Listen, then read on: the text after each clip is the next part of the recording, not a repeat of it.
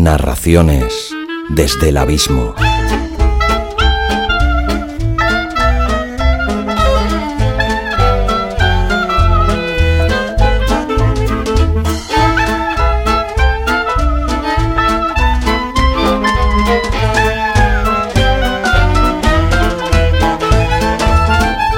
Hola, abismeros y abismeras. Soy Xavi Villanueva y os doy la bienvenida al decimoquinto capítulo de Narraciones desde el Abismo.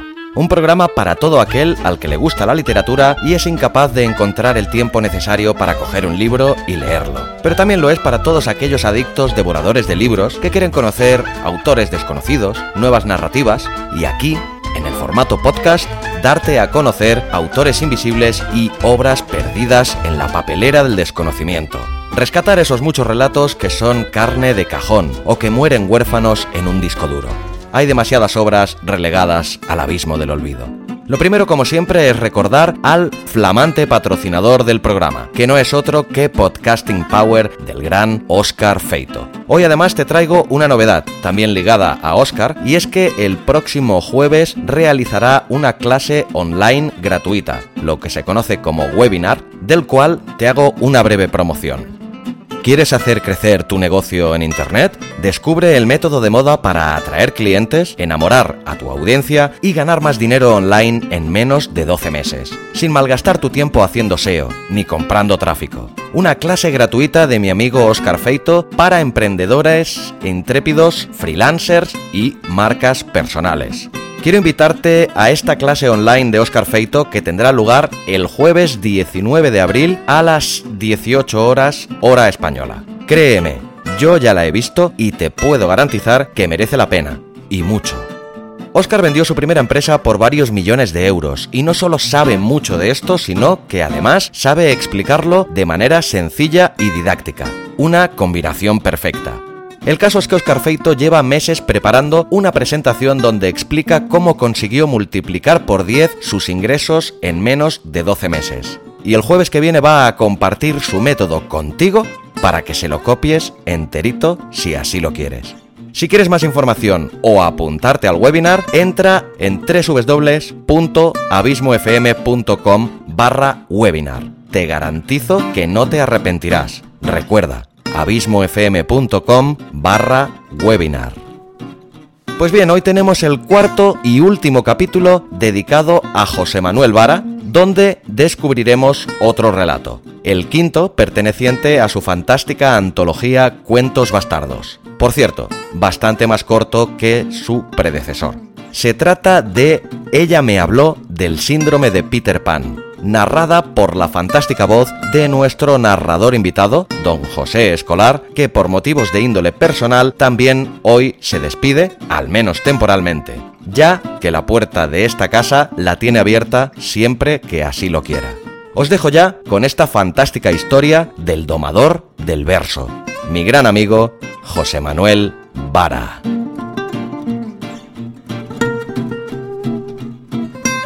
Narrador José Escolar.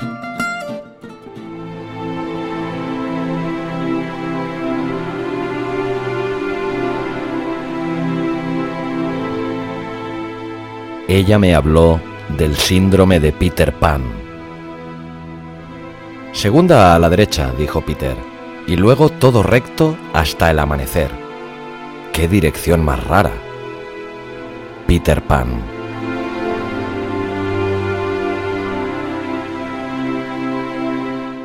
Ella me habló del síndrome de Peter Pan. Uno de sus tutelados, persona incapacitada judicialmente, según ella, lo tenía y le había hecho perder los nervios. Me estaba agradeciendo el gesto de calmarla al oírla hablar en su despacho, situado frente al mío. Le expliqué que, como profesionales de la salud mental, teníamos que mantener unos márgenes coherentemente aceptables en nuestra actitud le recordé el protocolo de agresiones verbales y que teníamos todo el derecho del mundo a colgar el teléfono al usuario que considerábamos que se comportaba de forma poco ética o políticamente incorrecta. Ella ya sabía que era así, pero reconoció haber perdido el control. Se le complicaban las cosas, el propio trabajo, llevaba apenas dos semanas con nosotros y estaba en pleno proceso adaptativo. El tema de buscar un piso para vivir que respondiera a su realidad económica y una serie de problemas personales asociados a su situación familiar. Ella me habló del síndrome de Peter Pan y era mi segunda charla con ella. Luego decidimos hacer una pausa y bajar al bar a tomar una cerveza. Una de las mejores formas que conocíamos para minimizar la tensión acumulada. Ella tenía formación en trabajo social y venía del mundo de los menores problemáticos o predelincuentes. El tema es que le cansaba que usaran el tema del riesgo de exclusión social para faltarnos al respeto y utilizarlo en su propio beneficio, tanto económico, que solía ser su prioridad, como social e incluso emocional, chantaje emocional.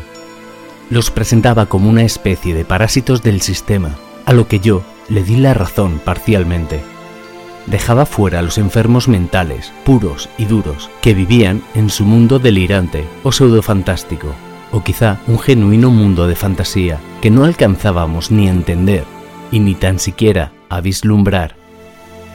Ella me habló del síndrome de Peter Pan y yo le conté algo de mi experiencia en el mundo de la salud mental, mientras seguíamos bebiendo cerveza en aquel bar próximo a nuestro lugar de trabajo, nuestra primera cerveza juntos, solo para desahogarnos y por aquello de apoyarnos entre compañeros en los momentos que calificábamos como difíciles, complicados. Me preguntó por la esquizofrenia, y luego por la bipolaridad.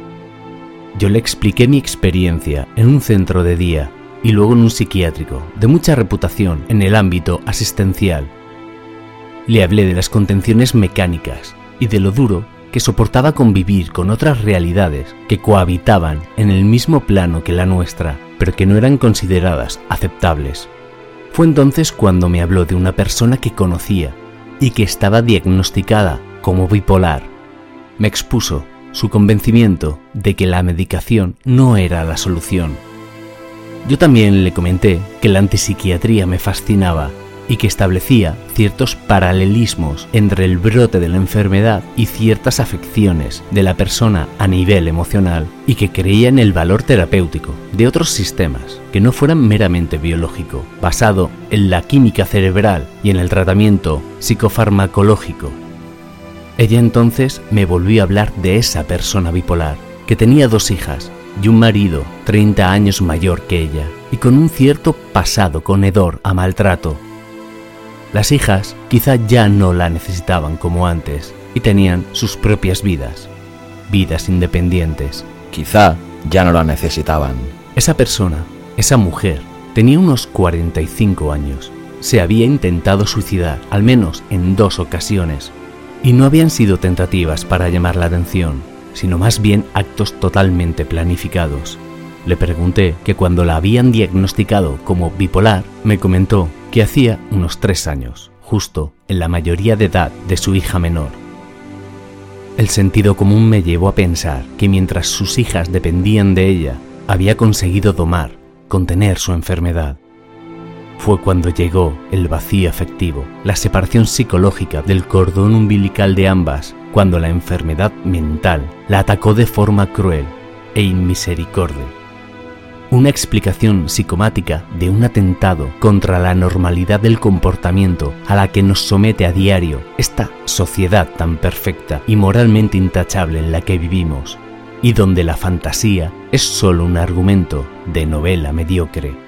Aquí, Peter Pan es un síndrome y no un personaje que vive en el país de nunca jamás. Se lo comparé con la aparición de algunos tipos de cáncer que creía ciegamente que se debían más bien a causas psicosomáticas que a causas puramente biológicas, como bien expuso Jane Gear en un libro sobre el tema.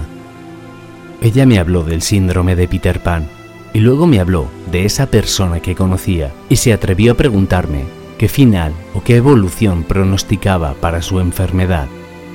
Yo, debido a su sinceridad, le contesté con una crudeza realista que hasta me sorprendió a mí mismo. En definitiva, y sin ningún artificio edulcorante, le comenté que imaginaba un final en forma de suicidio ritual, con pastillas, en su cama, sola y con un bonito vestido, y a su lado la foto de sus hijas. Fue entonces cuando ella me miró y me dijo, Sabes, yo pienso lo mismo. Además, ella es mi hermana. Acabamos la cerveza. Me agradeció la charla. Yo me quedé algo abatido debido a la fiera certeza de mi pronóstico y a su vómito de sinceridad familiar. Ella me dijo que no me preocupara, que ya se imaginaba algo así hace años, pero que necesitaba compartirlo con alguien. Pensé en que todo había empezado hablando de un usuario, un tutelado, que según ella tenía el síndrome de Peter Pan, donde la fantasía no era más que un reflejo de un trastorno mental. Luego, horas más tarde, busqué en Google fotos de Peter Pan, el de las películas de Disney, me eché un bourbon y luego otro, y otro. Apagué el ordenador, salí al balcón y miré las estrellas. Era noche de luna de sangre Quizás todo tenía un sentido que no alcanzábamos a descubrir, quizá ni tan siquiera a intuir, ni a imaginar. Pero yo esa noche decidí, sencillamente, llegar al corazón de la fantasía que nos habían negado desde la perspectiva de la psiquiatría moderna, vía ingesta directa de cantidades ingentes de alcohol. Mañana sería otro día, quizás algo más luminoso, algo más esperanzador, y con una pirueta maliciosa de un destino absurdo, recordé aquellas palabras del libro de Peter Pan que resonaron cacofonánticamente en mi cabeza hasta que de Sandman me poseyó, acompañándome a dormir, como aquel niño que había dejado de ser. No sé si han visto alguna vez un mapa de la mente de una persona. A veces los médicos trazan mapas de otras partes suyas y su propio mapa puede resultar interesantísimo pero a la vez, si alguna vez los pillas trazando un mapa de la mente de un niño que no solo es confusa, sino que no para de dar vueltas, tiene líneas en zigzag como las oscilaciones de la temperatura de un gráfico cuando tienen fiebre, y que probablemente son los caminos de la isla, pues el país de nunca jamás es siempre una isla, más o menos con asombrosas pinceladas de color aquí y allá, con arrecifes de coral y embarcaciones de aspecto veloz en alta mar, con salvajes guaridas solitarias y gnomos que en su mayoría son sastres, cavernas por las que corre el río. También nosotros hemos estado allí. Aún podemos oír el ruido del oleaje, aunque ya no desembarcaremos jamás.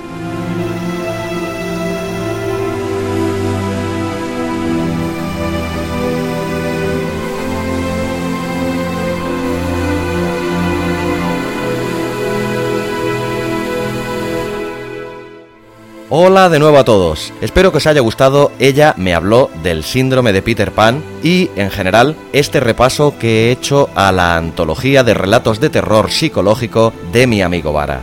Si es así, no dudéis en hacérmelo saber con un comentario en el blog.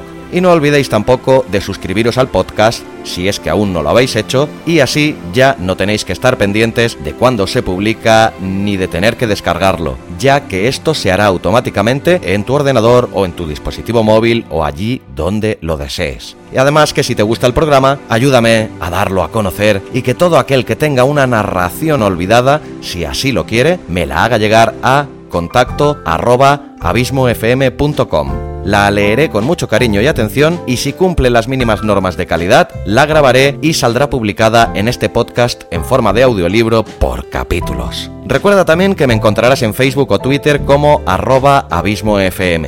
Y si no es mucho pedir y quieres dejar tu reseña en Apple Podcast y darle a las 5 estrellas o comentario y corazoncito en iVoox, ya sabes que a ti solo te costará un par de minutos y en cambio a mí me ayudarás y mucho. Te recuerdo que este programa ha sido patrocinado por el fantástico curso Podcasting Power de Oscar Feito, del cual encontrarás mucha más información en abismofm.com barra podcasting power.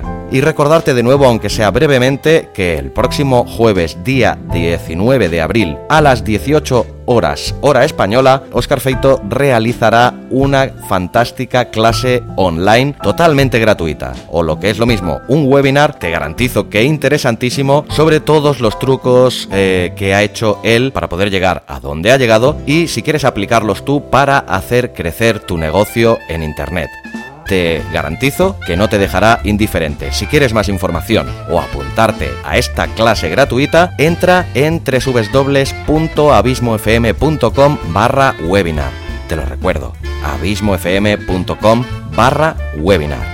Pues bien, te doy las gracias de nuevo por acompañarme en este decimoquinto capítulo de narraciones desde el abismo. Abismeros y abismeras, os deseo que tengáis una semana fantástica y no olvides que en un libro siempre tendrás un buen amigo. Si no eres lector habitual o no lo has sido nunca, no olvides que ahora puedes escucharlo. Y como nunca me cansaré de recomendar la lectura, aprovecho como siempre la última frase del programa para incitaros a que leáis si nunca lo hacéis o a que leáis más si lo hacéis muy poco. La frase de hoy se la debemos a dos dramaturgos y poetas sevillanos de finales del siglo XIX y principios del XX.